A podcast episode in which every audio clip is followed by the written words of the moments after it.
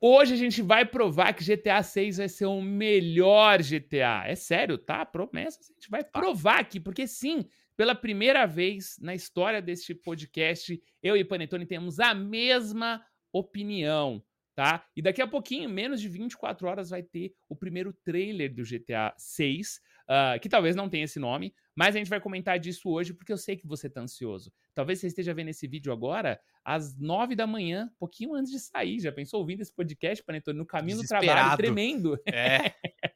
esse é o Projeto Atas, eu tô aqui com o Panetone. E Panetone, a gente entrou em acordo Sim. aqui que vai ser o melhor GTA. É... Por quê, Panetone? Qual que é o seu GTA favorito? Vamos começar Vamos lá, aí. porque tem tudo a ver com pequenos vazamentos que já saíram, que não são pequenos, mas tudo leva a crer, galera, que a gente vai ter o retorno de Vice City dentro de um GTA.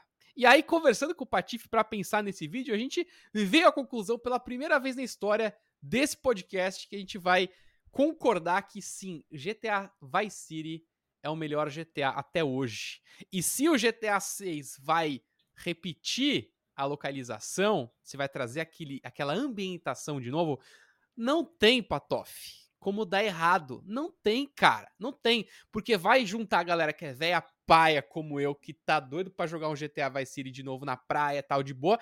E vai ter a galera nova que veio do GTA V e vai, cara, imagina um Vice City online? Que doideira que não vai ser isso, Patoff. Então eu queria aproveitar. Tá Inclusive, ah. Eu só queria, só quero antes de mais nada, assumir uma coisa. Você falou dos vazamentos, eu vi tudo, tá? Hum. Eu vi. Você viu eu, tudo? Eu vi, eu, eu tenho. Sabe quando você vê assim, ó? Você tampa um olho, Bem, meio que na diagonal. Tampa o olho, mas deixa uma fresta, assim, eu entendi, entendi. Eu vi, eu vi tudo, eu vi é, tudo. Eu vi é, o mapa. É, eu assisti eu vi os o vídeos. mapa, cara, o mapa. Fiquei Ah, o mapa. Nossa é. senhora. Nossa, a gente tem tanta coisa pra falar, Panetone. eu acho que essa né? semana vai ser a semana do GTA, porque vai ter. Eles vão soltar o trailer de tipo um minuto e, sei lá, um minuto e trinta. Acho que era, era a duração. Vai ser a duração desse trailer. É, então vai ser uma coisa rápida, mas vai, eu acho que eles vão fazer estilo Rockstar, que é tipo, pá, pá, pá, pá, pá, tem um monte de cena acontecendo, que a gente vai ter aí durante a semana toda a pauta aí pra, pra esmiuçar um pouco o que eles vão mostrar. Mas, Patoff, voltando um pouco pra, pra, pra galera entender por que, que a gente tenha tanta certeza de que isso vai ser bom, vamos tentar relembrar um pouco o que, que fez do Vice City ser tão especial. Eu tenho certeza que muita gente ouvindo a gente ou assistindo que talvez não tenha jogado na época que a gente jogou, que foi quando saiu o GTA Vice City, né? Para quem, pra quem não se lembra, o GTA Vice City saiu mais ou menos um ano depois do GTA 3. Eles tiveram, tipo, um ano de produção desse jogo, né? É óbvio que eles reutilizaram muita coisa do 3, mas eles inovaram em várias coisas, cara. Não só em acho que tinha maior quantidade de veículo, né?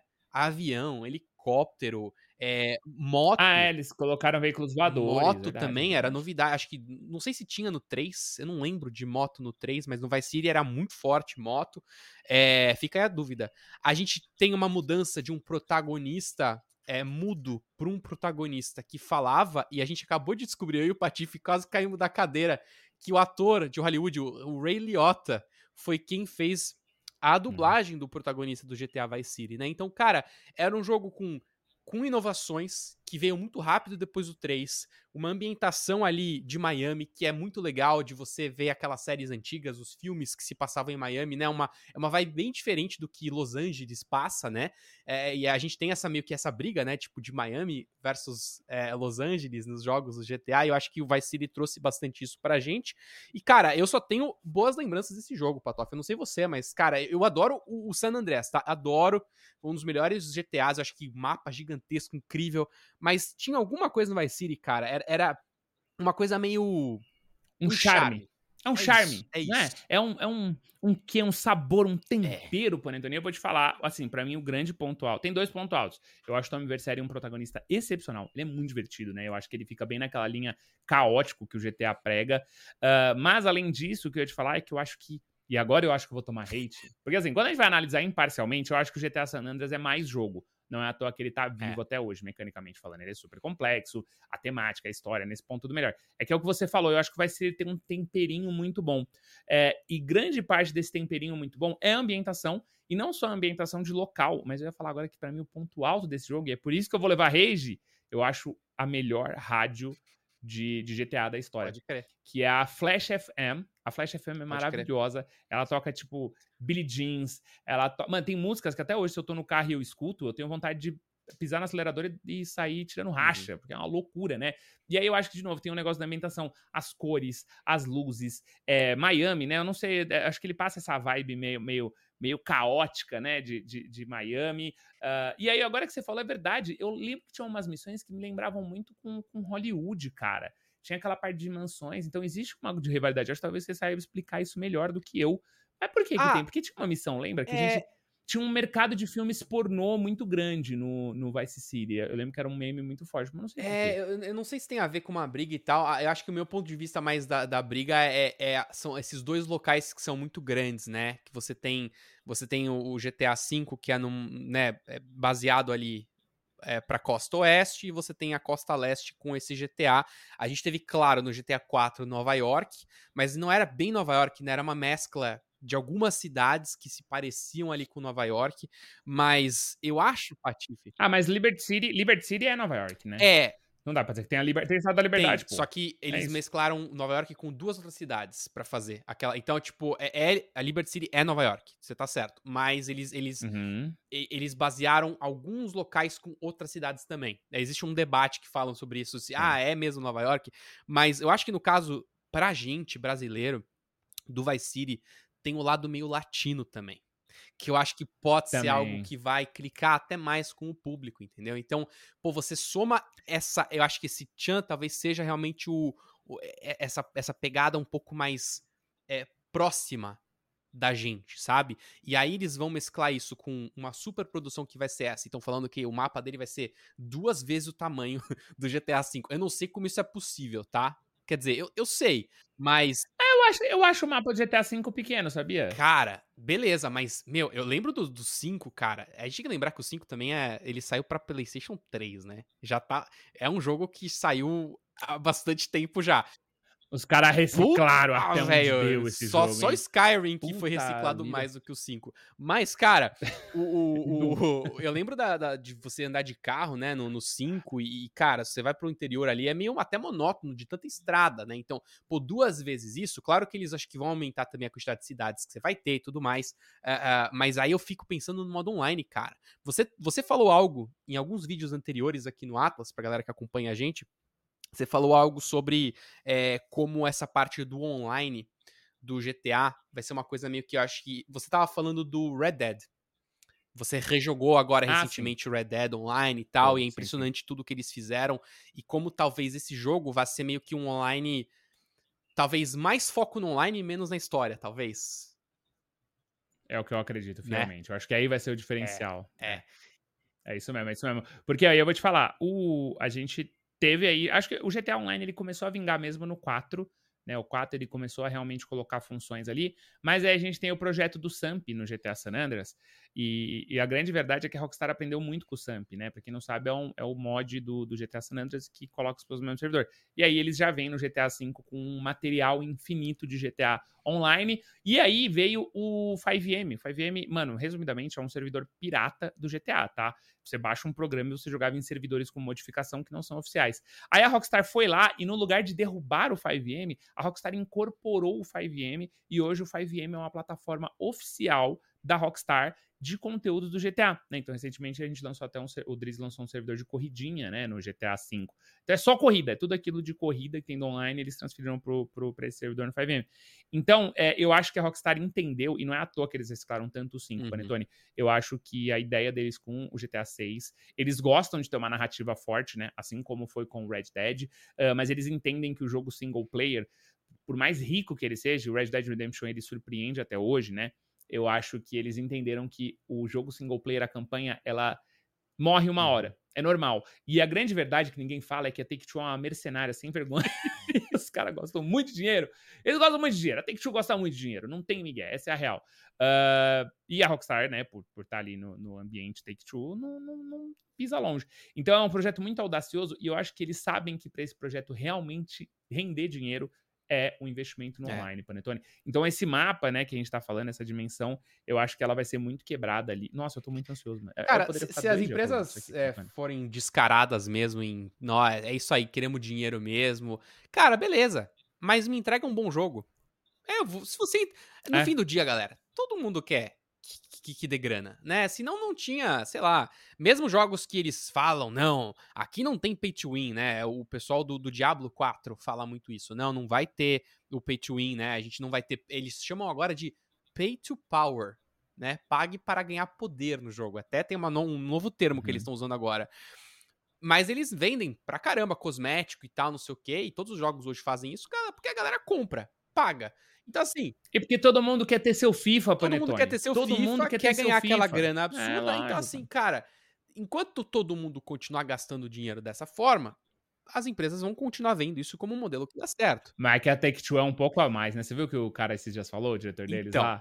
Do que ele acha que games deveriam cobrar é, por hora. Aí, aí a gente entra nessa zona, que é assim, beleza, foda, você pode ser mercenário, mas você entrega um bom produto. O problema é o que a gente viu com os remasters do GTA. Aí a gente começa a... Que é uma vergonha. Mas posso, posso falar um negócio interessantíssimo? Arrumaram, tá? Melhorou? Arrumaram. Arrumaram, tá incrível. Aí. Eles arrumaram todos os bugs que tinham. O jogo está super redondinho. Eu, inclusive, tô doido para rejogar, porque eu, na época eu tava quebrado, eu nem joguei. Mas tô doido para baixar aqui e jogar. Vou, vou, queria zerar de novo. Vai Siri, quem estava falando. É, e o jogo tá bom, mano. Tá bom, Doideira, tá legal pra né, caramba. Cara? Vi ontem um vídeo sobre tamo isso. Numa, tamo numa era que Final Fantasy XIV é, No Man's Sky, Cyberpunk, é, remaster de GTA, sai tudo quebrado. Mas depois tá, a gente tá consertado. Vou até te fazer a última pergunta. Uhum. Eu vou fazer uma última pergunta para finalizar. Uhum. Você acha que GTA pode sair quebrado? Uh, rapaz. Eu acho que. Eu acho. Lembrando que, lembrando que há fortes indícios dele ser mais caro do que os lançamentos atuais, hein? Ford disse ele sair por 80 dólares. Jogo mundo aberto não tem, não tem como não ter coisa quebrada, cara. Eu, de verdade, assim, eu, eu, eu, ouso dizer que não existe, assim, os jogos atuais open world gigantescos que não saiam com bugs, muito difícil, cara, porque Cara, a quantidade de sistema que eles têm que implementar no jogo, é, é, a gente falou que o GTA V, né, o mapa até nem tão grande, é porque, claro, a gente tá falando de uma geração de Play 3 ainda, né? Mas você pega desde o Play 4, cara, e eu tô falando, usando o PlayStation como exemplo para pontuar, mas a gente teve muito jogo de mundo aberto por aí. E quanto maior o mundo aberto, cara, maior a probabilidade de alguma coisa dar errado. Porque são vários sistemas integrados e tal. É... Então, eu espero que não, mas, galera, expectativa, hein? Cuidado com a expectativa.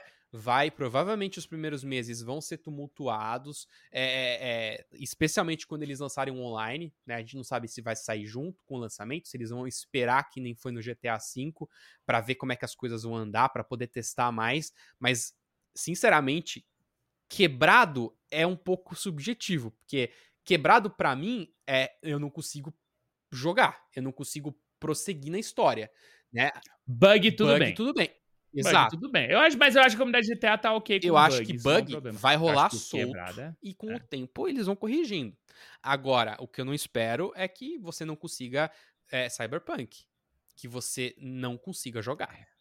Aí é, é, eu acho que essa é a zona cinzenta do negócio. Você não pode passar dali. Porque aí a gente volta porque aconteceu com o remaster do GTA. Então, pode, pode querer dinheiro, pode querer sugar a grana da galera, mas entrega um bom jogo, velho. Entrega um bom jogo, que é isso que no fim do dia vai pagar as contas deles. Agora, se começa a dar uma guinada para um outro lado com uma falta de qualidade, olha, a gente viu o Cyberpunk cair em desgraça, hein? Não queremos ver isso com o GTA também, né, Patife? Sinceramente.